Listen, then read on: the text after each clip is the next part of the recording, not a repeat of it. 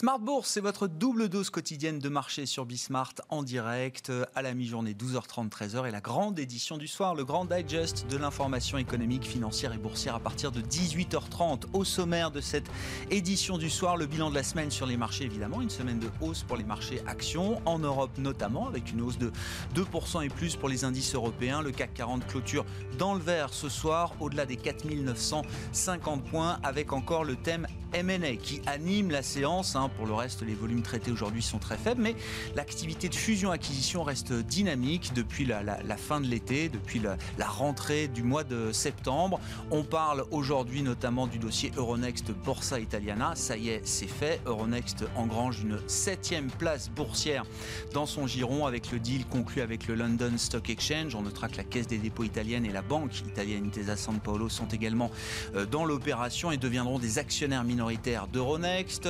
On parle également des semi-conducteurs en attendant peut-être une confirmation. La rumeur du jour, c'est que AMD s'intéresse à l'un de ses euh, compatriotes concurrents, euh, le spécialiste Xiling. Ce serait un deal à 30 milliards de dollars qui ferait suite par exemple à d'autres opérations déjà importantes dans le secteur. On a en tête l'opération d'NVIDIA sur ARM Holdings il y a quelques jours à peine pour 40 milliards de dollars. On est au stade de la rumeur, je le précise, mais le marché intègre quand même l'idée d'un rachat de Xiling par AMD euh, aujourd'hui. Le titre Xiling à New York est en forte hausse. Et puis le dossier Veolia-Suez.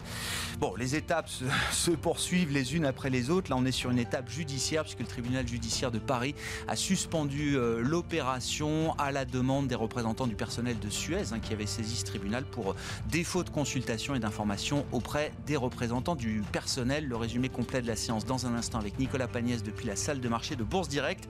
Et puis la leçon de trading du vendredi avec les équipes de Bourse Direct qui est votre pire ennemi quand on est sur les marchés? Eh bien c'est vous-même. Attention aux biais comportementaux, il faut les connaître pour les comprendre et ce sera donc le thème de la leçon de trading à partir de 19h15.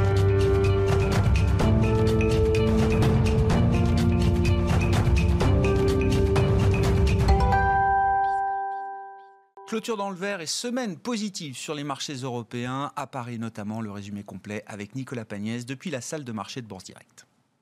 La bourse de Paris clôture dans le vert ce soir, offrant ainsi au CAC 40 une progression de près de 2,5% sur la semaine. Sur la séance du jour, l'indice parisien gagne 0,71% à 4946 points. Les volumes d'échange restent eux assez faibles ce vendredi où les investisseurs sont d'un côté dans l'attente de la saison des résultats qui débutent la semaine prochaine aux États-Unis, mais sans avoir de concret auquel se rattacher aujourd'hui. L'espoir d'un revirement de situation en ce qui concerne le plan de relance aux États-Unis a nourri les espoirs des investisseurs toute la journée. Nancy Pelosi, la présidente démocrate de la Chambre des représentants, a en effet laissé entendre que Steve Nuckin aurait finalement eu un son de cloche différent que celui que le président américain mettait en avant sur Twitter il y a quelques jours. Donald Trump avait demandé à ses troupes de ne plus négocier avec les démocrates pour trouver un accord sur un plan de relance global, mais de se concentrer sur trois mesures plus limitées, dont une aide urgente de 25 milliards de dollars au secteur aérien. Nancy Pelosi, de son côté, n'est pas opposé à l'aide en question, mais ne veut s'engager dessus sans garantie supplémentaire d'avancer derrière sur un plan plus large pour relancer l'économie américaine. Nancy Pelosi qui a d'ailleurs annoncé hier qu'elle présenterait aujourd'hui une loi pour créer une commission chargée d'enquêter sur les capacités de Donald Trump à diriger les États-Unis, notamment en raison du traitement qui lui est administré contre la Covid-19. Une annonce qui intervient alors que Joe Biden est toujours devant l'actuel président des États-Unis dans les sondages. Une avance qui renforce l'optimisme des marchés qui voient dans la potentielle élection de Joe Biden un gage du vote de plan de relance dans la foulée. Côté statistique, le PMI des services est accéléré sur le mois de septembre en Chine. Il ressort à 54,8 contre 54 au mois d'août et signe ainsi sa, cinquième hausse mensuelle consécutive. En France, la production industrielle a de son côté ralenti sa progression sur le mois d'août. Elle grimpe de 1,3% sur un mois après avoir bondi de près de 4% en juillet. On note également que la production manufacturière gagne, elle, 1%, là où elle en gagnait 4,5% en juillet. Côté valeur, les investisseurs ont appris quelques minutes avant la clôture que le tribunal judiciaire de Paris, qui avait été saisi par les comités euh, sociaux et économiques de différentes filiales de Suez, a décidé de suspendre l'opération tant que les CSE concernés n'auront pas été informés et consultés sur les décisions déjà prise et annoncée publiquement par voie de presse le 30 août. Si cette décision n'annule pas la fusion, elle vient compliquer un peu plus celle-ci. Du côté des actualités des autres valeurs, l'acquisition de Borsa Italiana par Euronext se fera finalement pour un montant de 4,35 milliards d'euros. Euronext qui en rachetant la bourse de Milan au London Stock Exchange devient la plus grande infrastructure pan-européenne de bourse. Odo BHF passe de son côté de neutre à achat sur Eramet avec un objectif de cours qui passe de 3 à 29 euros. Le titre Eramet s'apprécie dans la foulée de plus de 12%. Et en Allemagne, Zalando annonce qu'elle relève ses prévisions de croissance pour 2020, estimant dépasser, estimant dépasser le chiffre d'affaires de l'année dernière de 27% et non plus de 25%. Le titre Zalando qui gagne près de 3% sur le DAX. Et on finit avec l'agenda de lundi et de la semaine prochaine. Lundi, la semaine sera relativement calme en France et aux États-Unis, alors que le marché obligataire américain sera fermé en raison du Columbus Day. À noter tout de même que la semaine prochaine, un grand nombre d'acteurs financiers publieront leurs résultats trimestriels comme BlackRock, Goldman Sachs, Morgan Stanley, Wells Fargo ou encore Citigroup. En France, Equinox ou PSB Industrie publieront leurs résultats trimestriels. LVMH et Publicis passeront eux sur le grill jeudi prochain. Merci beaucoup Nicolas. Nicolas Pagnès qui nous accompagne en fil rouge tout au long de la journée sur Bismart et dans les éditions Smart Bourse, évidemment à la mi-journée et le soir depuis la salle de marché de Bourse Direct. Le CAC clôture en hausse de 0,7% ce soir, 4946 points.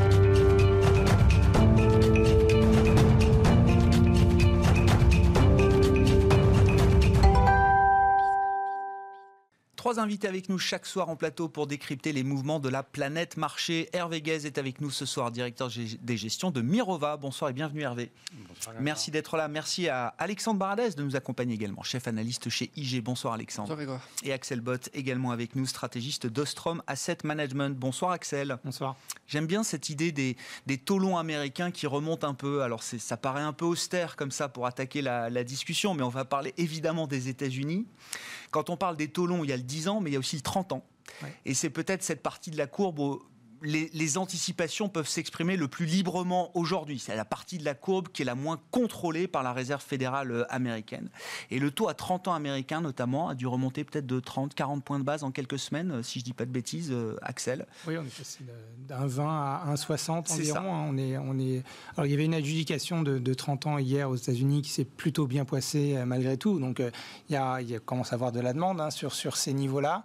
L'important, c'est que il y a quelques mois, les États-Unis sont passés par une période où il était difficile de vendre la dette américaine au, reste du monde euh, parce que la courbe était très plate et maintenant le coût de couverture du dollar s'est quand même largement détendu. Donc on doit avoir quand même un petit peu de demande maintenant sur ces niveaux-là, sur la courbe américaine. C'est ce qui peut être un peu rassurant quand on regarde euh, les, mois à venir ou les, les semaines, euh, les semaines disons, la volatilité à, relativement court terme. La toile de fond, c'est quand même la probable victoire des démocrates et probablement un sweep, hein, puisque la probabilité qu'ils emportent le Sénat est maintenant assez forte, de l'ordre de deux tiers. Donc euh, ils ont le contrôle de la Chambre. Biden a en gros 80% de chances d'être élu si on en croit les sondages aujourd'hui. Donc ils auraient les coups des franches pour assouplir fortement la politique euh, budgétaire. Et dans ce contexte, la Fed ne nous a pas vraiment donné d'indication sur euh, les choix justement de, duration de leur, de leur, portefeuille. Ils auraient pu, certains le pensaient, allonger la, la, duration de leurs achats afin de prévenir une tension sur les taux. Donc je pense que là, les marchés, on voit très clairement sur les positions spéculatives sur le 30 ans, essaye d'appuyer et tester la fonction de réaction de la Fed. Alors pour l'instant, les taux longs euh, n'ont aucune incidence sur l'activité, en particulier l'investissement résidentiel qui est très sensible aux, taux longs reste très dynamique, euh, mais on peut penser que euh, les marchés vont essayer de pousser un petit peu cette idée de déficit budgétaire accru, de demande de crédit long qui pourrait encore un peu pontifier la courbe jusqu'à ce que la Fed effectivement intervienne éventuellement. On verra effectivement comment la, la Fed peut intervenir si la situation vient à déraper sur les taux longs euh, de 10 ans à, 30 ans. Mais si on reste sur le, message, comment est-ce qu'on traduit ce message de marché? Vous dites, c'est l'idée qu'on euh, on aura une large victoire démocrate jusqu'au Sénat. Donc, plus de relance budgétaire Est-ce que ça veut dire qu'un taux à 30 ans qui remonte comme ça de quelques dizaines de points de base, c'est le signe que les investisseurs anticipent par exemple plus de croissance, plus d'inflation sur le très long terme? L'idée que finalement toutes les politiques monétaires et budgétaires qu'on engage aujourd'hui aux États-Unis trouveront une forme de succès à terme. Est-ce qu'on peut le traduire comme ça ou est-ce que c'est plus compliqué? En tout cas, dans, les marchés, c'est la lecture qui est faite. C'est vraiment, en tout cas, euh, plus d'inflation, ça c'est sûr, parce que quand on regarde les, points morts d'inflation qui sont là, l'anticipation implicite dans les, cours des obligations indexées de ce que va être l'inflation dans le futur, le mouvement de, de points morts d'inflation est plus fort que le mouvement de taux nominal. Donc c'est vraiment toute la hausse de taux, en gros, c'est de la hausse d'anticipation d'inflation. Donc, euh, c'est pas vraiment plus de croissance. c'est ça. Donc, c'est très différent. C'est avant tout plus d'inflation. C'est pas forcément plus, de croissance. Plus d'inflation. Et, euh, et, ça fait suite aussi à la, discours de la Fed qui, disons, est moins euh, décidé à défendre 2% et intervenir assez rapidement si l'inflation venait à dépasser 2%.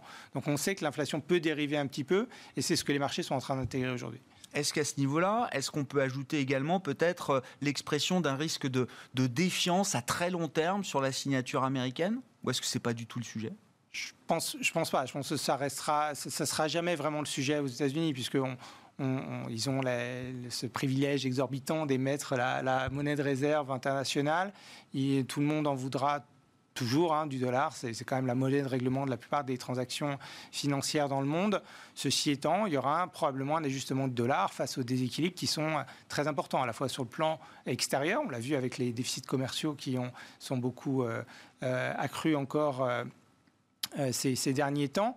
Et puis bah, l'effet miroir sur le déficit budgétaire qui va atteindre 16 à 17% du PIB, même s'il va se réduire au cours du temps. Euh, y compris dans la, perspective d'une victoire de, Biden, euh, mais qui reste très, très élevé. Hein. Probablement encore l'année prochaine, on aura un déficit budgétaire à deux chiffres. Mm. Bon, Hervé, on parle des, signaux de marché, effectivement, mais derrière les thématiques, alors c'est euh, la victoire de Biden euh, possible, probable, qu'est-ce que ça pourrait apporter euh, au marché, à la croissance, et puis les questions de long terme. Encore une fois, est-ce que tout ce qu'on est en train d'engager en termes de politique monétaire et de politique budgétaire, est-ce que ça a une chance de bah, nous éviter la japonisation, si c'est le risque qui nous pend au nez? Oui, en, tout cas, bon, sur les, sur les prédictions concernant les élections, euh, c'est vraiment pas mon métier et je resterai vraiment très, très prudent là-dessus. Hein. Je, pense que deux jours avant la victoire de Trump, euh, les sondages étaient encore sur, euh, sur, la victoire d'Hillary Clinton. Non, ce qui est intéressant dans les, dans les plans de relance, c'est que on, débat du montant éventuellement entre les républicains et les démocrates, hein, mais il y a aujourd'hui un consensus partout dans le monde sur le fait qu'on est sur une, euh, deux situations qui sont amenées à, perdurer, un manque, une transition environnementale qu'il va falloir financer très fortement, et un manque d'investissement avec des taux euh, très bas sur lequel finalement on peut conjuguer les deux et se retrouver avec des, plans d'investissement massifs de politique keynésienne euh, qu'on n'avait pas vu depuis extrêmement longtemps, en prenant appui sur la transition environnementale qu'il va falloir, qu'il va falloir financer. Mm. Et donc ça, on commence à avoir un, un consensus un petit peu partout. Alors, euh, vous allez me dire Trump, euh, la transition environnementale, c'est pas son fort, et, certes. Donc euh, clairement, si, si Trump est élu, on n'aura pas un, plan sur les énergies renouvelables, sur l'efficacité énergétique, comme celui qui est dans le programme de Biden. Mais malgré tout, il y a un plan de relance. Il y a les régions qui financent aussi la transition environnementale. Donc on, est, on, débat du, niveau, des secteurs concernés, mais il y a un quasi-consensus aujourd'hui pour dire le déficit budgétaire, c'est plus un sujet, les taux sont à, à, zéro, donc de toute façon, s'endetter à quasi zéro, alors pas, pas zéro aux États-Unis, mais en Europe, s'endetter à, très peu pour, euh, pour soutenir l'économie à bout de bras, surtout dans une situation conjoncturelle qui est celle que, que l'on a avec la crise Covid. Il y a un consensus absolu. Donc finalement, c'est un peu le... Euh, par rapport au débat il y a, il y a, un an où c'était euh, finalement l'environnement, c'était le débat, c'était la fin du mois versus la fin du monde, et on pensait qu'il y avait une espèce d'arbitrage euh, et que l'écologie ne pouvait être que punitive et donc que tout ça allait se faire au détriment euh, de, euh, de l'emploi, de la croissance. tout d'un coup, on a un narratif complètement différent en se disant, bah, tiens, finalement, la transition environnementale, c'est notre chance absolue. Enfin, il n'y a qu'à prendre l'exemple de ce qu'il y avait en, France dans le, dans le, plan, dans le plan Hulot sur l'hydrogène. On avait obtenu, je crois, péniblement 100 millions d'euros. Là, c'est quoi? Là, on est, on, est à, on est à 7 milliards, dont, dont 3-4 milliards sur les deux prochaines années. Donc, on voit qu'il y a eu une bascule totale qui est en train de se dire, bon, finalement, ces enjeux-là euh, sont des enjeux sur lesquels, globalement, je pense que la classe politique était plutôt en retard de ce qui se passait euh, chez les citoyens, globalement, en termes de prise de conscience, et que ça s'est à se voir dans les élections. La situation conjoncturelle a plutôt servi de déclencheur en disant, il faut vraiment qu'on... Euh, satisfaire cette demande et en fait que ce soit bah, sur les énergies renouvelables, les batteries électriques, l'hydrogène, les, le bio. Il y a un champ d'innovation très très fort à la fois infrastructure, entreprise, euh, qui peut être un petit peu le, la, chance de l'économie sur les années qui viennent. Et, euh, Biden ou Trump, ça peut faire quand même une différence. Enfin, si c'est Biden, ça, change quand même la donne au niveau américain, mais peut-être aussi au niveau mondial. Non, mais bien sûr, de toute façon, il y a, la symbolique change complètement. Enfin, euh, Trump était euh, sorti des accords Paris, euh, Biden probablement reviendra dans les accords de Paris, dans le plan d'investissement de, de, Ça n'a pas empêché les compagnies pétrolières américaines de s'effondrer comme toutes les autres, quoi. Enfin, oui, et d'aller demander un soutien à l'État fédéral parce que quand même il faut soutenir les, bah faut soutenir les entreprises quand elles sont en difficulté. Trump n'a pas été positif pétrole ou positif compagnie pétrolière sur le plan boursier. Non, c'est pour ça qu'il ne faut pas, faut pas, enfin, faut pas mésestimer, mais il ne faut pas surestimer non plus les euh, les, leviers politiques sur les tendances de fond. C'est-à-dire qu'aujourd'hui, la transition environnementale, elle s'appuie pas euh, son ressort. Euh, en Europe, c'est plus du tout les subventions pour ce qui relève des, énergies, et c'est plus du plus seulement les plans d'investissement. Donc c'est un accélérateur de quelque chose qui est en train d'être, qui est déjà très présent. Et donc Biden, c'est clairement un accélérateur sur pas mal de sujets. Donc clairement, les, pour parler marché, les valorisations de pas mal d'entreprises et secteurs verts seront, seront soutenues si on, a euh, une élection de, Biden. Euh, si on a une élection Trump qui, qui plus est pas attendue, on risque d'avoir une correction euh, sur ces valeurs-là à court terme. Mais je pense que le potentiel moyen-long terme reste extrêmement présent parce que les, ressorts de mm. cette relance, c'est aujourd'hui euh, la Chine, euh, le Japon, la Corée, l'Europe et dans une certaine mesure les États-Unis. Les États-Unis, alors on focalise beaucoup sur l'incertitude Biden-Trump, mais bon, voilà, les, grandes villes, la Californie, y compris le Texas, enfin, ils n'attendent pas. les corporates. Les corporates. Donc, il y a beaucoup de choses qui se passent, qui se passent, qui ne sont pas dépendantes de l'élection américaine. Alexandre, je reviens quand même sur le, débat euh, budgétaire euh, Alors c'est un pas en arrière, un pas en avant, un pas de côté. On a un peu de mal à suivre ce qui se passe entre la Maison Blanche et le, Congrès, la partie démocrate à la Chambre avec euh, Nancy Pelosi. Mais en tout cas, ce qui est intéressant de constater, c'est que le marché n'a jamais perdu espoir. Le marché, quoi qu'il arrive, est convaincu qu'il y aura un plan de relance, peut-être même en temps et en heure. C'est même ça qui a généré le rebond fin septembre. Hein. Si on reprend la chronologie, le marché décroche tout début septembre, ça commence par les techs d'abord, hein. surtout les techs qui commencent à corriger, justement sur le, renforcement des, des, opinions favorables à Biden et sur, le sentiment que c'est bien lui qui allait passer peut-être avec une vague bleue. Et finalement, c'est les techs qui ont commencé à décrocher en premier. Puis après, il y a toute la thématique deuxième vague qui est venue se greffer là-dessus en Europe. Les indices européens ont corrigé un peu après, quand même, une dizaine de jours après. Et finalement, tout le monde a formé son bottom. Et puis, qu'est-ce qui a levé le marché du bottom? C'est euh, la densification des négociations républicains-démocrates. Euh, l'épisode Trump ensuite, malade, et puis plus malade, ça, ça a aussi un peu le marché quand il s'en est sorti. Euh, mais c'est vrai que ce, on voit que ce débat, il est pour le marché bien central parce que on voit que la Fed, dans ses dernières déclarations, les membres du FOMC ont quand même une approche euh, très, euh, ils renvoient la balle au Congrès. En gros, il faut que la reprise se fasse avec du monétaire et aussi de, la partie budgétaire. Et sur la partie monétaire, ils ont déjà fait beaucoup. Et si on regarde, et ça rejoint un petit peu ce que peut-être vous disiez, ou ça peut se greffer à ce que vous disiez, c'est sur la question de, des taux qui se redressent un petit peu. Il y a eu quelques déclarations cette semaine de certains membres du FOMC, comme Kaplan par exemple, ou Esther George, sur justement les achats d'actifs. Et le dernier, c'était Kaplan qui a dit qu'il euh, faudra, il n'est pas très favorable à poursuivre l'expansion du bilan de la Fed, qu'il n'y aura pas forcément d'intérêt pour l'économie réelle. Ça, c'est quand même important. Ça, ça veut dire donc l'intérêt est pour qui? S'il est que pour les marchés et puis pour l'économie réelle, c'est peut-être que la Fed ou certains membres du FOMC commencent à cogiter sur les peut-être un peu de distorsion qu'il y a dans le marché par rapport au rythme de reprise économique. Et ça, ça peut-être aussi participer un petit peu à ce, je dis pas beaucoup, mais à ce au fait que les taux se maintiennent plutôt bien. Et euh, un peu auparavant, c'était Esther George aussi qui disait voilà, il faut, il faut qu'on ait une guidance par rapport à ce qu'on va faire au niveau, au niveau du bilan.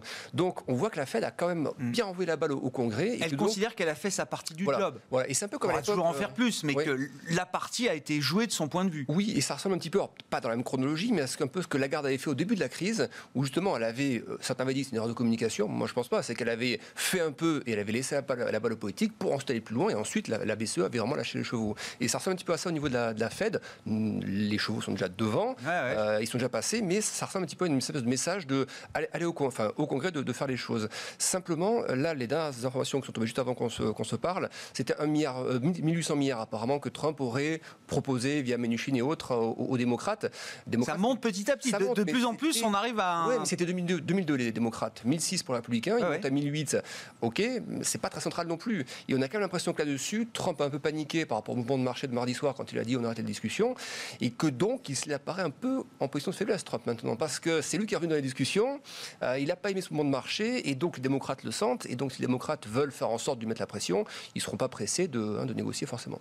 Comment vous posez l'équation, Axel, de, ce, plan de relance? Déjà, quand même, il y a la question de est-ce que la reprise est autonome aujourd'hui aux États-Unis ou est-ce que non? Il y a toujours une urgence à soutenir budgétairement, fiscalement les ménages américains, alors qu'on euh, accumulé un certain nombre de chèques qui en ont dépensé une partie, mais pas tout. Euh, est-ce que les ménages américains peuvent tenir peut-être quelques semaines, quelques mois sans nouveaux chèques?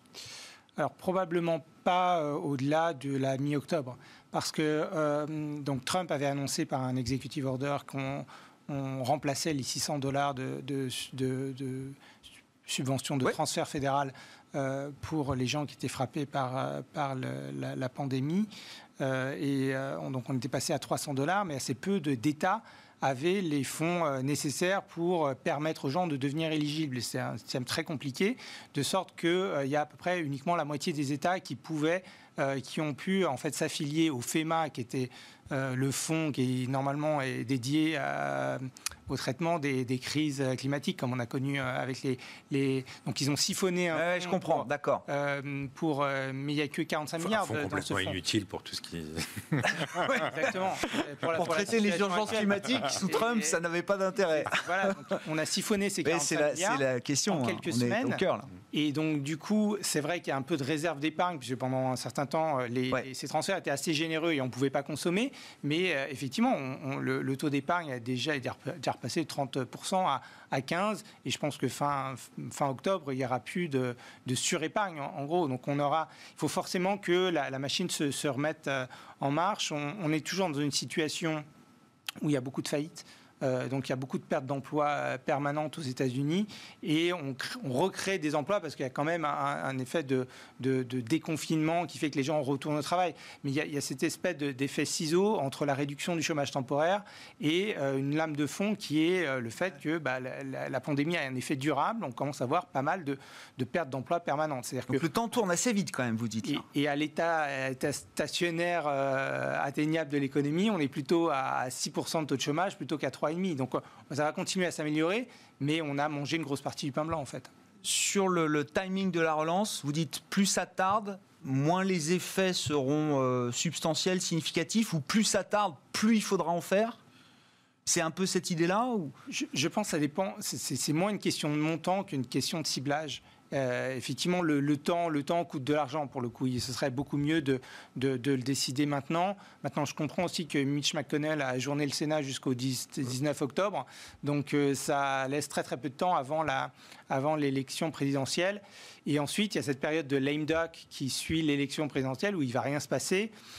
Euh, enfin, il se passe rien d'habitude quand c'est pas Trump qui est président. Euh, là, on ne sait pas trop. Mais en tout cas, ça pourrait repousser la prochaine euh, décision budgétaire après la l'arrivée effective du prochain président, probablement Biden. Donc on est déjà au mois de février, donc on a une période potentiellement un peu compliquée à venir s'il n'y a pas d'accélération. Il y a un peu encore de momentum dans l'économie. on ne va pas reconfiner aux États-Unis, même localement, ça paraît très compliqué. Euh, mais, euh, mais, effectivement, on, va, on, perd, on, perd de l'allant dans la reprise, c'est mmh. très clair. Trump joue un peu avec le feu là quand même entre l'arbitrage politique, euh, il y a l'élection, euh, ah, la Cour suprême euh, et puis. J'ai renoncé à être dans la tête de Trump. Ouais. Ah. non. C'est un vrai, il y a un vrai risque de rechute de l'économie américaine, de, repartir dans une spirale très très négative. Parce que bon, il y a, quand même un débat. Hein. Il y a beaucoup d'argent qui a déjà été mis sur sur la table. Ce qui hein. fait vraiment peur, c'est la, la, période post-élection, c'est-à-dire. C'est sûr que le, le, timing, le ciblage, l'ampleur du plan de relance euh, ça va jouer, ça, va jouer à court terme sur les marchés, ça peut structurellement, c'est, il vaut mieux le faire maintenant qu'attendre trop, parce que plus il y a de gens qui restent longtemps euh, au chômage, euh, plus il y a de faillites, plus c'est compliqué de remettre en route. Donc mm. le, temps, effectivement, est, important. Mais globalement, cette idée qu'il y aura un plan de relance, qui soit républicain, démocrate, il y en aura un. par contre, ce qui fait une aujourd'hui, si on veut jouer à se faire peur, euh, sur Trump, c'est clairement le côté euh, qu'est-ce qui va passer le 3 novembre, euh, enfin le 4 novembre au matin, quand on va se réveiller, est-ce qu'il va contester les élections, est-ce que ce sera très serré ou pas serré, enfin c'est le scénario qui fait un peu peur, c'est de revivre en pire la, période, la période Al Gore Bush pendant laquelle on avait eu un mois de, discussion, mais en, plus violent, voilà modulo, modulo ça, je pense pas que je pense pas qu'il y a un un, vrai, une vraie inquiétude sur qu'il y aura un plan de relance. Il, sera, il sera délivré à un moment ou un autre. Quel sera le moment Quels seront les, montants euh, Est-ce que ça bénéficiera plutôt aux industries vertes, industries pétrolières, etc. Euh, il y aura des débats là-dessus, mais globalement, il va falloir, euh, il va falloir soutenir tant qu'on est sur une période où la, pandémie, on est là sur, je crois, un R0. Là, on est venus tous des spécialistes du R0. Là, donc on est, on est vers un, donc on est vers cette ligne de crête où on ne sait pas trop si on est encore dans la pandémie, plus vraiment, va vague, enfin une espèce de chemin de crête où on ne sait pas, et donc euh, une espèce de, ventre mou du euh, on ne sait pas très bien où on en est. Donc euh, tout ne se remet pas en place comme si la pandémie n'était plus là. Ça reprend quand même, mais donc tant qu'on est dans cette période-là, il faudra budgétairement que les États restent extrêmement présents. C'est vrai que la période est quand même très sensible pour la, le thème du plan de relance va être important parce que euh, quelqu'un qui l'a bien décrit, ça c'est Kashkari, la, la Fed de Minneapolis, je crois, qui disait qu'il ne faut pas rentrer dans un mécanisme où le doute s'installe. C'est-à-dire que si effectivement on laisse les effets dissiper euh, octobre et toutes les mesures d'assistance vraiment très court terme, même ça dure quelques semaines, si vous commencez à instiller, et c'est comme ça que je l'ai décrit, dans l'esprit des consommateurs que les comportements peuvent changer très vite. De méfiance immédiat, on arrive dans, la crise des subprimes en fait. Et là, vous avez, des, impacts sur la consommation qui sont absolument immédiats. Et ça, à rattraper, c'est beaucoup plus cher et beaucoup plus long. Et on risque d'en faire trop aujourd'hui est infime. Voilà ce que disait Jérôme Powell euh, cette semaine. Oui, c'est ça. Et puis on sent aussi que la Fed est un peu dans un corner par rapport à la. je vais dire pas au dernier kilomètre, mais en gros, la Fed, c'est le mastodonte. C'est-à-dire qu'elle elle balance bon du trésor, MBS, etc. Mais il y a la question du, du, bout de la chaîne, les petites entreprises, les, particuliers, les ménages les plus fragiles, etc. Et ça, c'est le rôle du Congrès, c'est le rôle des politiques. Et là-dessus, on voit que la Fed veut aller plus vite sur ces questions-là et que le Congrès ne s'entend pas alors que c'est lui qui a la main dessus. Et donc, c'est pour ça qu'on a ces craintes aussi de se dire est-ce qu'il faut faire plus? Et la Fed pose la question est-ce qu'il faut faire plus ou pas? Si, in fine, on fait beaucoup, mais que ça n'arrive pas dans les bonnes mains assez rapidement, ben, finalement, c'est ça qu'il y a des distorsions absolument colossales sur les marchés par rapport à l'économie, et d'une partie de l'économie qui aurait le plus besoin de ça, qui pour l'instant euh, touche effectivement les mesures de chômage ou autres, mais les entreprises sont quand même un petit peu délaissées dans, cette, dans ces mesures-là pour l'instant. Est-ce qu'il y a un, dilemme possible dans la tête de Trump, au sein de l'administration américaine, entre euh, soutenir encore massivement les ménages américains euh, et, faire tourner les usines chinoises. Parce qu'on a l'impression quand même que ce stimulus budgétaire américain, le consommateur euh, américain, qui reste la clé de voûte quand même d'une bonne partie de la croissance mondiale, peut-être qu'il aide aussi indirectement la reprise en Chine aujourd'hui. Et c'est vrai que le dossier euh, d'affrontement sino-américain fait un peu moins de bruit aujourd'hui, mais on voit bien que la Chine est en train de, alors, entre guillemets, gagner des parts de marché avec une gestion de la crise sanitaire, économique qui a été bien plus rigoureuse peut-être que, que les États-Unis ou l'Europe. Axel. Oui,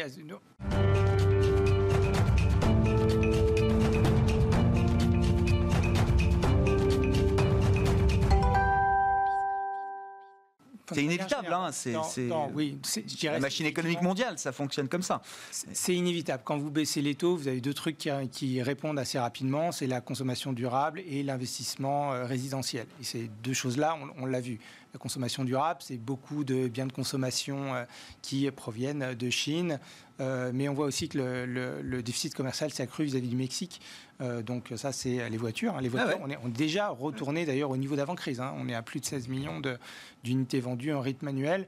Donc cette phase-là est très rapide. C'est la phase facile de la, de la croissance. Maintenant, on est on est dans une autre phase qui est la, pérennisation et effectivement tous les enjeux de, transition euh, qui s'offrent à nous pour changer le modèle parce que la, pandémie euh, modifie le, chemin de croissance à venir. C'est ça le, plus dur. Et, quelles peuvent être, qu'est-ce que ça va impliquer des, stratégies des entreprises corporate? Qu'est-ce qu'il faut attendre? Est-ce que c'est relocalisation accélérée? Est-ce qu'avant tout, on va aller chercher peut-être des zones de production où les coûts restent encore les plus faibles. Quand je dis coûts, c'est euh, coûts de production euh, sanitaire inclus, par exemple, euh, Axel.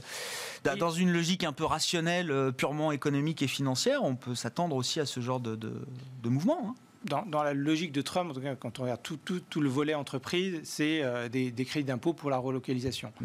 Euh, concrètement, ce qui se passe, c'est que peut-être qu'on sort de Chine, mais euh, on va au Vietnam, on va dans d'autres pays émergents, on relocalise. Il y a pas mal de boîtes d'ailleurs qui, pour, lesquelles les coûts de production en Chine sont très significatifs maintenant et c'est plus forcément le hub pas cher que ça pouvait être il y a 20 ans. Donc je pense qu'il y, a des phénomènes de relocalisation, peut-être de re-régionalisation des chaînes de valeur dans le meilleur des cas. Euh, mais, euh, mais je pense que relocaliser aux États-Unis, c'est quand même compliqué. Euh, et pour, pour une raison assez simple, c'est qu'en fait, la, phase de délocalisation, c'est surtout une phase d'internationalisation de la chaîne de valeur. C'est-à-dire que c'est souvent les mêmes boîtes qui sont des deux côtés du trade, en fait. Mm. et donc, c'est l'internationalisation des chaînes de production qui crée ça. Donc, c'est Apple, par exemple. C'est hein, Apple. vous, allez, vous allez au moins cher ou au plus efficace ou au plus, un, peu aussi proche du consommateur final, puisque le développement de la consommation émergente joue un rôle dans la localisation. Euh, mais, mais tout ça mis bout à bout, c'est très difficile de relocaliser euh, totalement. Hervé, sur l'impact de cette pandémie sur les stratégies d'entreprise, là, on aura les résultats la semaine prochaine, mais déjà, qu'est-ce que vous... Euh, ah oui, non, sur les résultats, ce sera un peu tôt. Sur ce qui est sûr, euh, c'est le sujet de la, relocalisation, de l'affrontement euh, pays développés, pays émergents, Chine. On a beaucoup mis euh, sur Trump avec ses façons de faire sur la Chine, etc., de volatilité, etc. Ce sera un thème structurel et on ne va pas avoir un Biden qui va s'empresser de se dire que le, monde comme avant. Il ne fera pas machine arrière de ce point de vue-là. Avec un EMC qui regarde que la défense du consommateur en se disant de toute façon, quand on fait le consommateur, on est euh, tous euh, très heureux et qu'il n'y a pas un sujet sur, sur l'emploi. Ça, je pense que c'est une tendance de fond. Il ne faut pas en attendre, côté stratégie entreprise, des retournements violents, mhm. rapides. Mais on voit bien que partout, encore une fois, dans, dans les discours, il n'y a quasiment plus de défenseurs d'un ordre euh, le plus ouvert possible, le plus concurrentiel. On a vu l'Europe, euh, avec l'administration de, Breton, euh, changer clairement de discours sur les technologies, sur la façon dont elle devait avoir potentiellement sa propre souveraineté. donc ce qui se passe aux États-Unis se passe en Europe. On va avoir de plus en plus un discours qui est de dire finalement, on sait quand même raconter des histoires, hein, c'est-à-dire l'organisation d'un modèle soi-disant efficient dans lequel on laisse les pouvoirs publics gérer tout ce qui relève un petit peu de l'intérêt général et les, les, entreprises font le maximum de profit et qu'avec ça, on a une économie euh, robuste, efficace, bien organisée au mieux, euh, ça s'est complètement effondré. Euh, enfin, la preuve par l'exemple avec la, ah pandémie. C'est-à-dire, on voit bien que l'économie est extrêmement fragile. Il faut que la puissance publique reprenne le, leadership. On est en plein dans une économie mixte. Enfin, ce qu'on est en train de voir, c'est de plus en plus une économie mixte. Qu'est-ce qu'on attend? On attend. Enfin, les, banques centrales n'ont pas arrêté de dire finalement vous demandez beaucoup plus que ce qu'on fait. Donc on a, vu, euh, je pense que si les banques centrales avaient été euh, nationales et pas indépendantes, on aurait, euh, on aurait hurlé à la planche à billets, etc. Enfin, elles ont fait probablement un effort historique qui n'avait jamais été vu alors qu'elles sont théoriquement indépendantes, donc elles ont clairement changé leur façon de faire. Et là, on, maintenant, on passe à la phase budgétaire qui va être euh, immense. Et on voit euh, de plus en plus bah, un État qui est sommé euh, d'intervenir, de se poser des questions sur sa chaîne de valeur, de médicaments, comment ça se fait qu'on n'est pas fourni, et puis les masques, et puis etc. Et donc ça, ça va, ça va changer radicalement la façon dont le la, réglementation va se prendre, va, euh, va s'envisager. Donc, euh, je pense qu'on va revenir sur les sujets. Euh, est-ce qu'il faut faire une taxe carbone Est-ce qu'il faut vraiment voilà Est-ce qu'il il va, il va falloir se reposer la question de on ne finira pas en arrière. L'acceptation de la Chine dans l'OMC, c'est fait. Mais hmm. finalement, on se rétrospectivement, je pense qu'aujourd'hui, la question se poserait. Euh, c'est pas, pas dit que la, Chine obtiendrait son entrée dans l'OMC. Bah justement, alors à propos de la Chine et d'économie mixte, la Chine qui, euh, qui fait la promesse d'être neutre carbone en 2060, c'était il y a quelques, quelques jours maintenant, hein, 15 jours, 3 semaines, mais c'était quand même Xi Jinping devant l'Assemblée générale des Nations Unies. Non, alors la Chine sur le. Enfin, 2060, c'est loin. Hein, donc mais, Nous, c'est 2050, les horizons qu'on se fixe euh, Non, le bah, États-Unis 2030. Non, non, on, est, ah on, est, on, raccourcit les, horizons avec, euh, avec des, objectifs. Euh, ils considèrent qu'ils polluent depuis moins longtemps que nous, la Chine. Non, non, mais bien sûr. On a un peu plus d'horizons. Mais... C'était pas attendu. C'est clairement un, vrai signal et c'est et, c'est pas étonnant parce que s'il y a une réalité que nous, on voit moins, la Chine, elle la prend en, pleine face. C'est-à-dire le, les, effets du changement climatique, de la pollution de l'air, les villes, le charbon. Enfin, c'est pas. Euh, c'est pas dans, voilà, on a une densité de population en France ou à part Paris, on est globalement quand même population de, je crois, une population de fois moins dense qu'en Allemagne, par exemple. Mm-hmm. Donc, on, voilà, on se dit, bon, quand il y a une canicule, tiens, quand même, il y a des effets, etc. Mais là-bas, les, effets réels de ce que la, transition, enfin, la mauvaise gestion des, ressources naturelles, des pollutions fait, est quelque chose qui, euh, qui est présent de plus en plus et qui n'est pas acceptable. importante de la population. Pas acceptable. On avait déjà eu les débats, c'est-à-dire euh, pour le Parti communiste chinois, c'est impossible de se dire euh, pendant euh, bon alors la pandémie c'est une chose, mais s'il faut demander régulièrement aux habitants de ne plus sortir de chez eux parce qu'il y a trop de particules fines, enfin il y a un moment ça, ça va pas être ça va pas être gérable. Donc ça c'est une vraie réalité qui fait que le c'est pas étonnant que la Chine prenne prenne ce chemin-là. Euh, par contre, le vrai euh, débat, et notamment en Europe, c'est euh, sur les taxes carbone, etc. C'est quelque part, les États-Unis peuvent avancer plus vite parce que les États-Unis sont dans une situation de déficit commercial, de façon à peu près structurelle. Donc, de toute façon, se dire je mets une taxe carbone à l'échelle des États-Unis, c'est une façon de dire bon, voilà, je suis carboné moi, mais si je suis intelligent, je peux faire. En, Europe, se mettre d'accord là-dessus, ça mhm. va être beaucoup plus compliqué parce que le, euh, même si ça change en Allemagne, le modèle allemand est exportateur et carboné. Et donc, euh, commencer à réfléchir à des taxes carbone, c'est commencer aussi à, poser la question aussi du modèle allemand exportateur sur une économie qui reste pour l'instant relativement carbonée. Mais tout le monde, tout le monde s'aligne, donc c'est le seul message un peu d'espoir dans ces temps un peu compliqués. On verra euh, cette taxe carbone. Déjà, il y a des questions de taxation euh, pour les multinationales traitées au niveau de l'OCDE. Donc déjà, on verra un petit peu ce qui ressort de ces, euh, négociations. Olaf Scholz, le ministre allemand, disait qu'il y avait un accord. Alors ça comprend notamment l'idée de la taxe GAFAM. On verra comment est-ce que ce sujet-là de fiscalité mondiale peut, être résolu. Je crois que l'OCDE, il y a une réunion prévue la semaine prochaine. Vos commentaires, Alexandre, puis je veux qu'on parle du marché avec vous, Alexandre. Quoi de neuf sur les marchés à l'issue de cette semaine? Quoi de neuf bah, C'est le plan de relance toujours, toujours euh, à surveiller. Mais c'est vrai que la question de résultat, finalement, on n'en parle pas beaucoup, alors qu'elle va être très importante. Elle va justement arriver pile avant l'élection. Pourquoi ça va être important, ces saisons de résultats? Qu'est-ce qu'on va apprendre plus qu'on ne sait pas, on ne sait pas encore, euh, Alexandre? Ce qu'on ne sait pas, moi j'ai l'impression que le marché s'attend à des choses pas mal, parce qu'on attend, on a une projection de la macro où on attend ce rebond phénoménal du troisième trimestre. Alors les banques euh, régionales Atlanta et New York nous donnent des, 30% et quelques de rebond. Ok. en hier tout hier, la musique est un peu différente. Si on, là, le, le consensus pour cette saison de résultats, pour le S&P, ça va être du moins 20% probablement euh, du, de Q3 2019 par rapport à Q3 2020. Donc, ça, moi, c'est toujours le décalage entre des niveaux de cours qui sont venus sur le niveau pré-Covid et qu'ils ont dépassé, et même qu'ils ont carrément explosé pour la valeur tech, et puis ces, projections hier-to-hier qui font que euh, qui, pousse justement un scénario plutôt consolidant sur les indices plutôt qu'un mouvement abrupt de redémarrage. Ce qu'on, on a l'impression que cette semaine, c'est pourtant ce qui est en train de se produire, c'est le plan de relance pas assez haut que les indices peuvent repartir. Euh, le marché a quand même été sacrément secoué entre la phase de baisse hyper brutale, 30%, le rebond, alors sur les indices, 60% mmh. euh, pour le S&P en ligne droite, repartir après juste 10% de correction et réaccélérer si la somme de résultat était bonne, je trouve que c'est d'une violence redoutable. C'est-à-dire qu'il n'y a, pas, il y a plus de phase de respiration. Si on regarde bien, par exemple, le dernier choc qu'on a traversé, pas le choc euh, hyper important type subprime, le dernier un peu important, il y a eu la crise de la dette et ensuite il y a la crise des émergents. Le marché, le S&P, avait consolidé pendant quasiment deux ans avant de repartir post-élection Trump. Mhm. Et il me semble que là, on a toutes les, caractéristiques d'une économie qui feraient qu'en projection de marché, on aurait effectivement une phase plutôt consolidante avec une belle amplitude, des, des plus 20, moins 20, quelques temps avant de repartir à la hausse. Je trouverais dangereux en fait que le marché repart tout de suite taper les sommets et accélérer parce que les multiples progresse ou pour qu'il ne progresse pas, il faut que le résultat qui tombe soit très bon. Est-ce qu'on peut attendre un résultat exceptionnellement bon Q3, certes, peut-être meilleur que les consensus, ça c'est toujours le cas, mais euh, de là à générer un nouveau rallye, il me semble qu'on a quand même, d'un point de vue macro, et je ne vais pas faire trop long, si vous regardez les, projections, là aussi, de tout ce qui est donné haute fréquence ou autre, il faut bien quand même se rendre compte de, quand même, du niveau auquel nous sommes aux États-Unis, malgré la reprise de l'économie. C'est-à-dire que le niveau de projection de données haute fréquence en projection PIB, on est encore sur du quasiment du moins 4 et quelques. C'est-à-dire c'est le, le niveau que nous sommes, on est plus sur les moins 10, moins 11 évidemment du point bas. Mais 4-5% en dessous du régime de croisière. C'est quoi ce niveau? Si vous regardez en arrière, d'un fois qu'on était là, c'était le point le plus bas de la crise des subprimes. C'est-à-dire qu'on est à peine revenu au point le plus bas des projections économiques de la crise des subprimes. Donc se dire qu'un marché continue de caracoler en tête dans ces conditions-là, même si la, reprise est quand même plus dynamique que dans la crise des subprimes, je trouve que c'est un peu rapide et je pense qu'on a plutôt un scénario de, qui serait plus sain de consolidation plutôt que de redémarrage de 30%. alors c'est toujours intéressant de regarder effectivement les, les, projections des analystes euh, micro et puis les projections des économistes, euh, Axel. Grosso modo, si je traduis le message des analystes aux États-Unis, hein, les bénéfices des entreprises vont retrouver leur prochain leur niveau d'avant-crise en agrégé, euh, tech inclus euh, évidemment.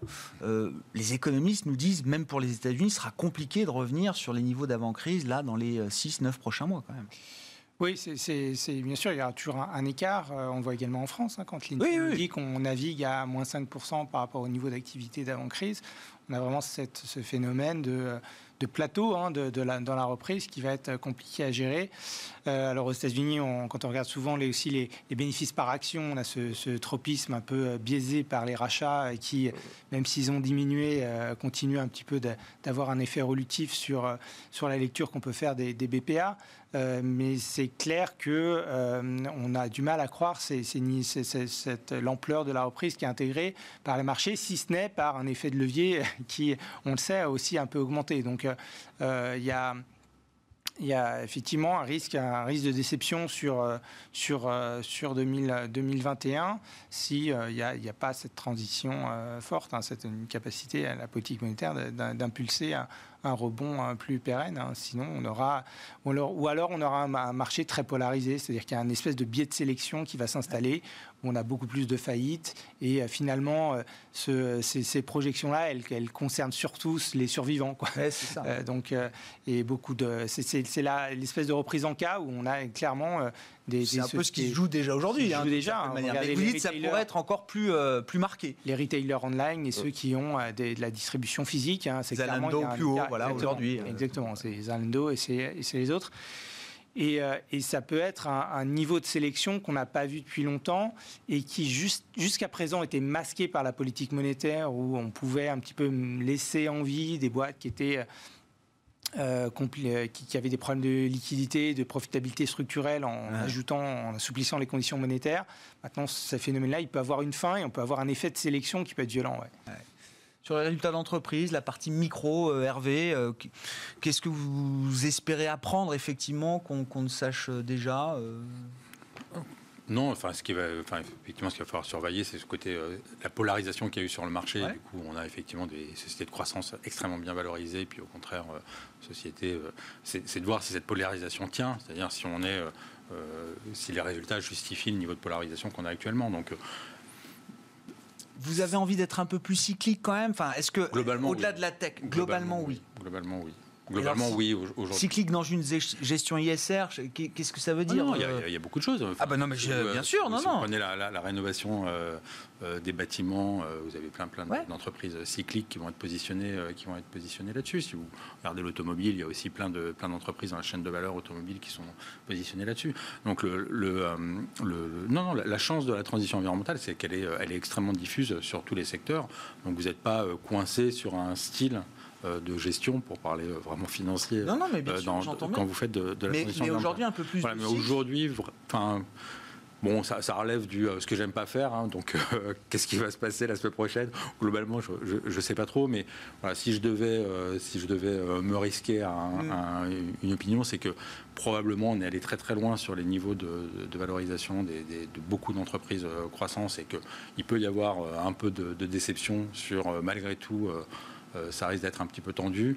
On est allé aussi très très loin sur les niveaux de, euh, de, alors il y a des secteurs qui vont être tant qu'on n'est pas sorti par du haut de la pandémie avec ah oui, etc. Il y a des secteurs, etc. Bien sûr, rien, il, il va y avoir des choses qui, euh, qui, qui, vont rester non, non, mais purement touchées. C'est une gestion des risques que vous dites. Mais par contre, sur des aspects effectivement cycliques, ben, en anticipation plan de relance, etc.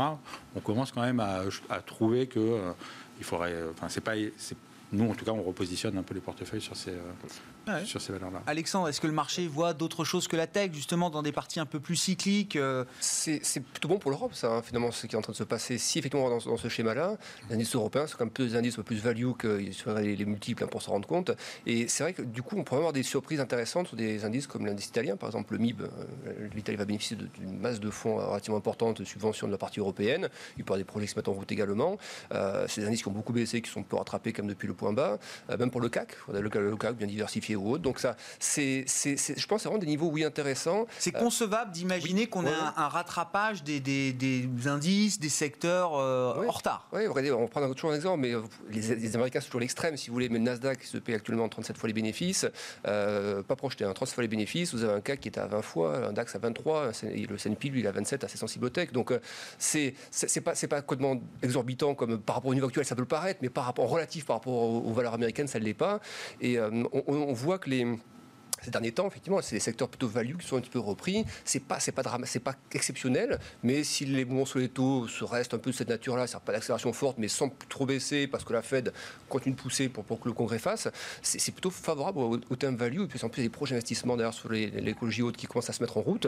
Euh, L'Europe me semble bien positionnée quand même pour tous ces projets-là, donc euh, c'est, ça, ça a l'air plutôt positif pour la partie européenne. Mais il faut comme des signaux par contre. Techniquement, je ne veux pas faire trop de technique, mais pour moi, le CAC, tant qu'il est parvenu, si on prend que le CAC euh, à 5150, 5002, euh, il joue les creux pour l'instant, donc il faut être certain que les trois derniers creux qu'on a eu sur les quatre derniers mois hmm. soient bien derrière nous. Et dès qu'on constate un peu les résistances, il y aura probablement un news flow qui aura été positif pour arriver là. Mais dès qu'on tape 5002, je pense que là c'est vraiment un signal. Je dis pas en ligne droite, mais je pense qu'on repart sur des bases plutôt saines euh, ou plutôt positives en tout cas sur moyen terme. D'où peut venir le signal en Europe J'en sais rien, Axel. Il nous reste une minute. Là, l'actu du moment, ça reste, ça, c'est redevenu le Brexit. Hein. Beaucoup plus que le plan de relance. Le, narratif du plan de relance, c'est un peu euh, évanoui dans les limbes. Oui, le, le Brexit, enfin, on continue à chercher une solution là où il n'y en a pas. Donc, euh, c'est, ça, je pense que ça va aller, ça va nulle part. Je suis très surpris de la résilience du sterling dans ce contexte. Mm.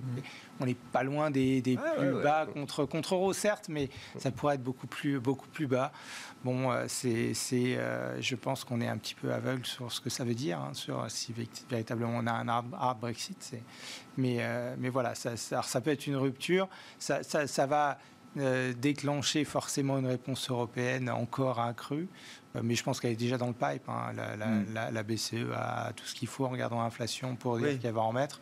Donc, euh, et puis il vaut mieux le faire maintenant qu'au printemps, puisque mécaniquement l'inflation sera plus élevée au printemps que maintenant pour des effets de base. Donc, point de vue de la com, je pense qu'on aura. Y a plus d'arguments aujourd'hui techniques pour, voilà, c'est ça. Donc, pour en remettre la BCE. Donc voilà, ça va, ça va sans doute se dessiner. On s'arrêtera là pour ce soir. Merci à vous trois d'avoir été les invités de Planète Marché. Axel Bott, stratégiste d'Ostrom Asset Management, Alexandre Baradez, chef analyste chez IG, et Hervé Guez, directeur des gestions de Mirova. Merci.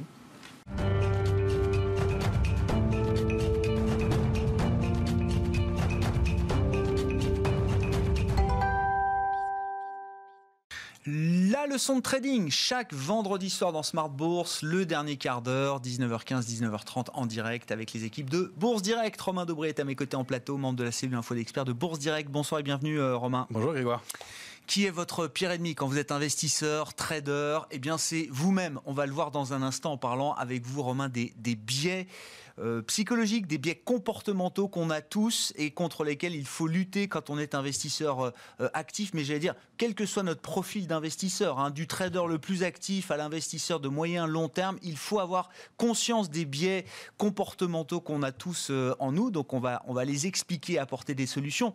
Juste avant de commencer, quand même, la, la semaine de marché, Romain. On se parlait lundi pour le plan de trading vous nous, vous nous expliquiez qu'il se passait quelque chose sur les banques. Ce qui s'est passé sur les banques cette semaine, c'est qu'elles ont pris, alors je euh, je sais pas, Soggen a dû prendre 10% sur la semaine, euh, c'est ça, euh, Romain? C'est ça, oui, à peu près 10%.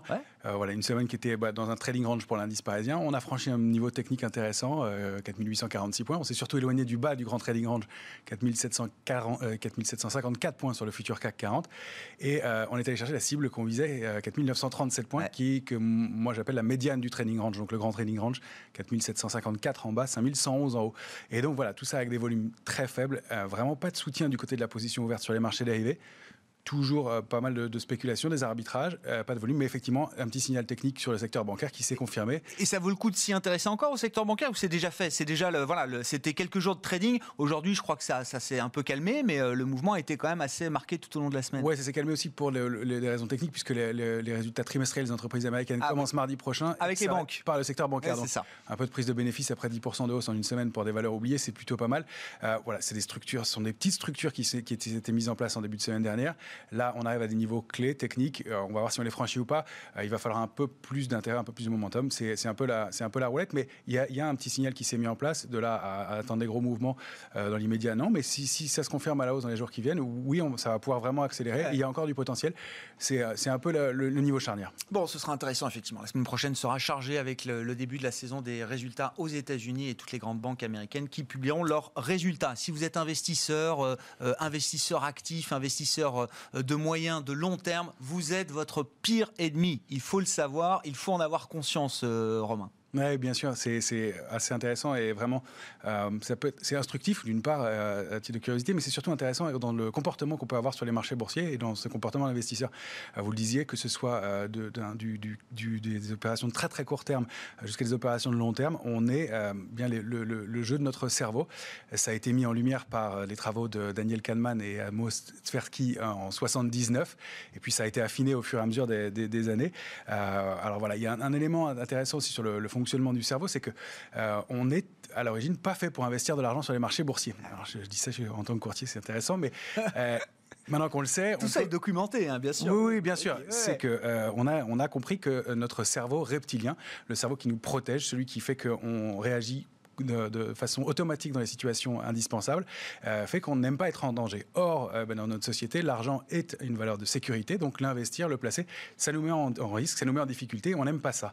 Et donc, le fait d'investir de l'argent directement, de se placer sur les marchés, fait que ben, on a des comportements qui changent, qui sont pas les bons, euh, et donc qui nous entraînent à faire de mauvaises opérations. D'où déjà la première chose et la, un des premiers éléments à connaître, c'est le fait que, je vous le disais déjà, j'aime pas trop le paper trading, le trading virtuel. Vous savez, ah. c'est compte de démonstration sur lesquelles on n'a pas de vrai argent. C'est très bien pour comprendre la technique, pour comprendre le fonctionnement des plateformes, pour euh, comprendre le fonctionnement des marchés. C'est absolument euh, faux, ça fausse complètement sa lecture et son, le, comportement réel de l'investissement. C'est bon pour prendre en main une plateforme, par exemple, mais vous dites, on ne peut pas, surtout pas, extrapoler les résultats qu'on a pu obtenir sur un compte virtuel en se disant, c'est bon, je gagne depuis euh, un mois sur un compte virtuel, je suis prêt à passer en réel. Eh bien, il y a eu d'ailleurs un niveau d'échec qui est, qui est invraisemblable. Exactement ce qu'il ne faut pas faire. Ah des chiffres euh, avec plus de temps à vous donner qui sont impressionnants sur des, performances en paper trading qui sont complètement euh, faussées en trading réel. mais en même temps, quand on commence, on, c'est confortable de se dire qu'on commence en virtuel. alors c'est confortable en dehors du marché des options. Je mets vraiment une parenthèse sur le marché des options qui est beaucoup plus technique, qui nécessite un apprentissage. Pour le reste, il vaut mieux investir un petit peu. Alors je dis pas aller perdre de l'argent sur les marchés, bien sûr, mais investir même un petit peu, trouver sa taille, trouver euh, une taille qui permet ah de déjà voir si son modèle fonctionne, si on est à l'aise et de le faire sérieusement. Et déjà rien que d'investir un peu, ça crée une ambiance et un, état d'esprit ah, bah, psychologique complètement différent. Et ensuite, d'augmenter sa taille, ses positions au fur et à mesure que les choses fonctionnent, jusqu'à trouver son niveau d'équilibre. Il y a des traders qui fonctionnent très bien avec un, deux ou trois contrats, euh, si, c'est des, si ce sont des contrats à terme sur le futur.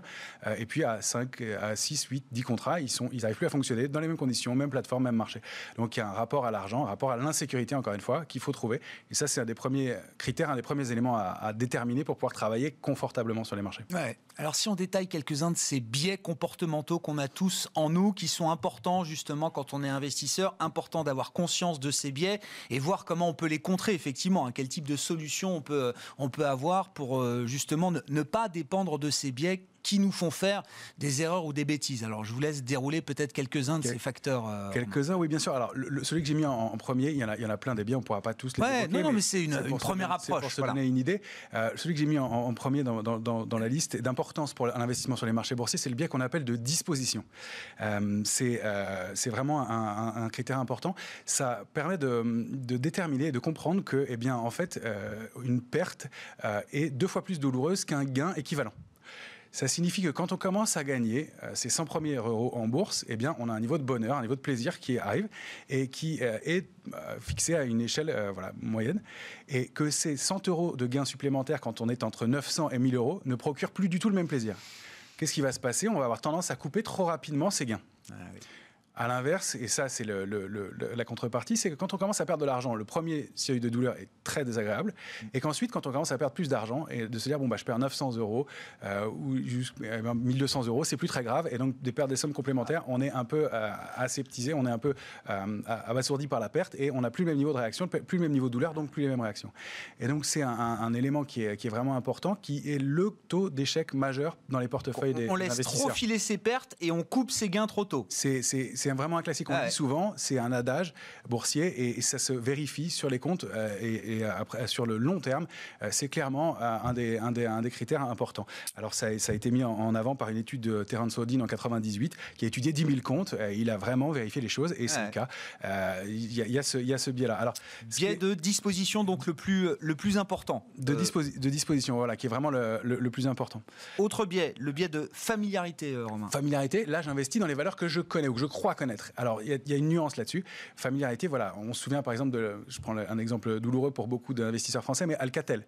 On croit connaître Alcatel, on voit Alcatel, on a des téléphones Alcatel, c'est une marque concrète, et donc on investit sur cette valeur et on la conserve euh, sur le long terme et euh, on parce que c'est un conseil qu'on entend souvent quand même. Investissez dans ce que vous connaissez, ce qui est proche de chez vous, dans votre univers, dans votre quotidien, dans votre environnement c'est là aussi, ça peut être une fausse bonne idée. Alors en fait, c'est de ce qu'on connaît vraiment. C'est-à-dire qu'il faut aller étudier un peu les valeurs. Il y a des fiches techniques qui sont très bien faites aujourd'hui, assez synthétiques, qui permettent de donner l'état financier d'une société, tout simplement. Ça permet en quelques, quelques clics, en quelques visuels, de savoir si une société euh, est un, vraiment un pari ou si elle a une trésorerie et si elle se comporte correctement. Donc ça, c'est vraiment important. Euh, familiarité, c'est pas parce qu'on connaît, euh, qu'on croit connaître. Il faut aller étudier un peu les dossiers. Il faut connaître vraiment Le biais de confirmation. Confirmation. Alors là, c'est euh, une fois qu'on a pris une décision, on est un peu orgueilleux, on déteste avoir tort. Et euh, le biais a été vraiment étudié aussi. Euh, quand on a pris une décision, eh bien, on a des œillères qui se mettent en, place. On ne voit plus que les informations qui viennent corroborer notre scénario et on occulte complètement même les éléments les plus probants de, du tort qu'on a. Ça, pareil, au cours d'études. Et donc, ça donne évidemment des comportements qui font qu'on va conserver à tort une position, qu'on va s'entêter et qu'on va la laisser au fond de son portefeuille pendant des années. Euh, ça a donné cet exemple-là des, cas extrêmes. Il y a des grandes banques qui ont repéré que leurs meilleurs investisseurs euh, euh, avaient des performances assez, intéressantes. Ils ont voulu comprendre pourquoi. Ils les ont contactés. Quand ils ont contacté, ils se sont aperçus que ces meilleurs investisseurs-là avaient oublié leur compte. Ils faisaient plus rien. Ils faisaient ça. C'était les comptes dormants, quoi. C'était les comptes dormants effectivement, ça en dit long quand même sur euh, peut-être la suractivité des traders aussi. Hein. Ça, c'est une grosse erreur. Euh, le surtrading. Tout à fait. C'est dans des cas très particuliers. ça, peut jouer sur certains modes de trading, mais c'est effectivement une, des causes d'échec. Et d'autant plus avec la taille. Plus on va prendre des tailles importantes par rapport à sa moyenne, plus le taux de perte va être important. Le biais de disponibilité aussi, euh, Romain. Alors, la disponibilité, c'est le fait d'avoir un exemple récent qui vous a marqué et qui fait qu'on le prend pour probable et fréquent. Euh, alors, euh, les attentats du 11 septembre 2001, eh ben, pendant longtemps, euh, les, investisseurs, après ça, ont été assez marqués et s'attendaient à des cracks sur les marchés ah boursiers. C'est valable dans le sens inverse. Quand un marché monte régulièrement pendant longtemps, on a l'habitude de le voir monter et quand on voit que les marchés ça ne, baissera, plus jamais. Et que la Fed est là et qu'il n'y a plus de repli, on a tendance à penser que le marché ne baisseront plus jamais. Danger, par exemple, pour les nouveaux traders Robinhood ah qui ont connu juste un petit repli sur les marchés et qui vont voir le marché monter régulièrement et penser que c'est la, règle. Ah oh, puis depuis 2008 aussi, hein. enfin je veux dire, la crise des subprimes, la crise financière de 2008 a marqué les esprits, peut-être encore jusqu'à aujourd'hui. Euh, tout, à fait. Et il y a encore ce bien aujourd'hui, euh, et effectivement, il y a plus de cracks, ils sont plus fréquents récemment, et donc il y a encore ce biais là aujourd'hui.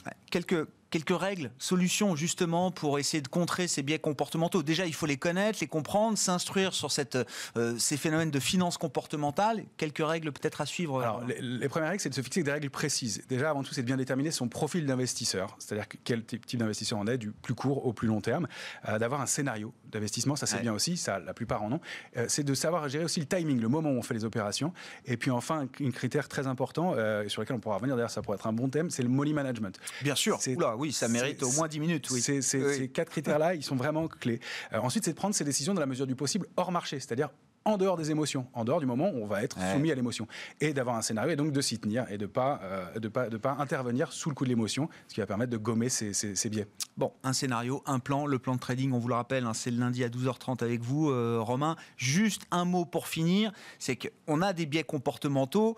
L'investissement est aussi parfois lié alors à nos émotions bien sûr, mais à nos hormones. À nos hormones. Et euh, en allant plus loin dans ce, dans ce domaine-là, on s'aperçoit que eh ben, la, testostérone, par exemple, a une incidence euh, chez les hommes qui vont avoir des, succès, des périodes de succès en trading importantes, vont avoir la testostérone qui va monter, vont se sentir plus confiants, vont prendre des risques importants et donc vont euh, probablement avoir des, taux d'échec, mm. ce que n'ont pas les femmes, et donc qui vont être plus régulières et plus, qui vont mieux réussir en trading, par exemple. Ça se souviendra de cette phrase de Christine Lagarde, je ne sais pas si c'est vraiment...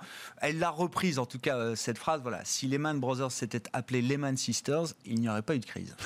C'est ce qu'avait dit un jour Christine Lagarde, après la faillite de Lehman Brothers, évidemment. On s'arrêtera là pour ce soir, mais on a déjà quand même pas mal euh, d'indications pour ceux qui veulent euh, creuser un peu ces sujets de finances comportementales, ces sujets hormonaux euh, éventuellement dans le trading, j'entends. Bah voilà, vous trouverez évidemment toute l'information disponible. Le replay sur bismart.fr avec les équipes de Bourse Direct. On vous retrouve lundi, Romain, pour le plan de trading, effectivement.